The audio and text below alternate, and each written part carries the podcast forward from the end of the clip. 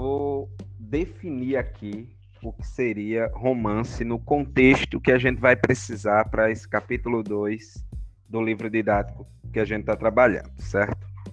É, romance, né, no sentido que a gente vai precisar entendê-lo, é um gênero literário para começo de conversa, certo? Um gênero literário, um gênero de texto literário, de texto de literatura. E aí, o que é que esse gênero literário apresenta especificamente para ser chamado de romance?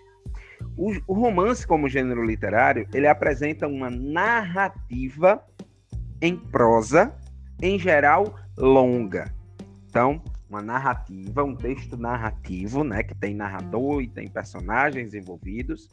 Uma história está sendo contada, por isso que a gente fala que é uma narrativa em prosa, que significa dizer que o texto é escrito de maneira corrida, né, da maneira como vocês fizeram um conto, por exemplo, na aula anterior.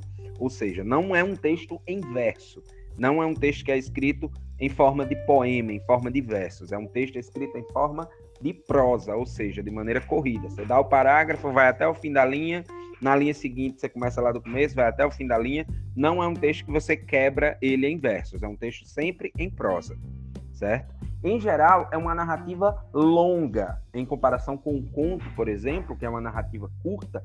O romance é uma narrativa longa, né? Vai ter 50, 100, 150, 600 páginas, enfim, dependendo do romance. E aí, o que é que esse gênero literário, que é uma narrativa, que é em prosa e que em geral é longa, deve apresentar para ser considerado romance?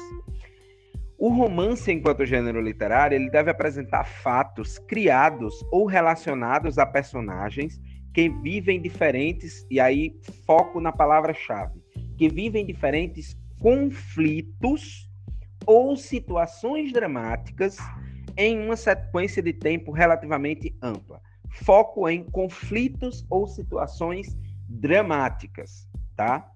Aqui eu não necessariamente tenho que ter uma história de amor, uma história que envolva duas pessoas se relacionando amorosamente.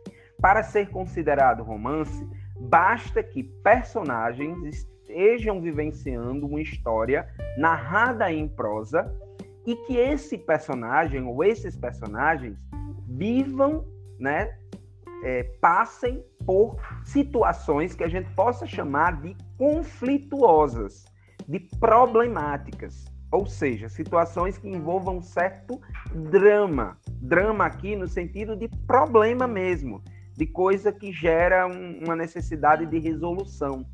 Então, qualquer texto literário longo, escrito em prosa, em forma de narrativa, que apresente um personagem vivendo um conflito, um problema, uma situação dramática que precisa ser resolvida de alguma maneira, que gera um, um, um estado, digamos assim, é, de inquietude, de insatisfação, de problema mesmo na vida desse personagem, é chamado de romance. Então, qualquer texto que traga esse, essas características, né? Um texto de narrativa longa, escrita em prosa, que apresente um personagem vivendo uma situação problemática, dramática, é considerado um romance, certo?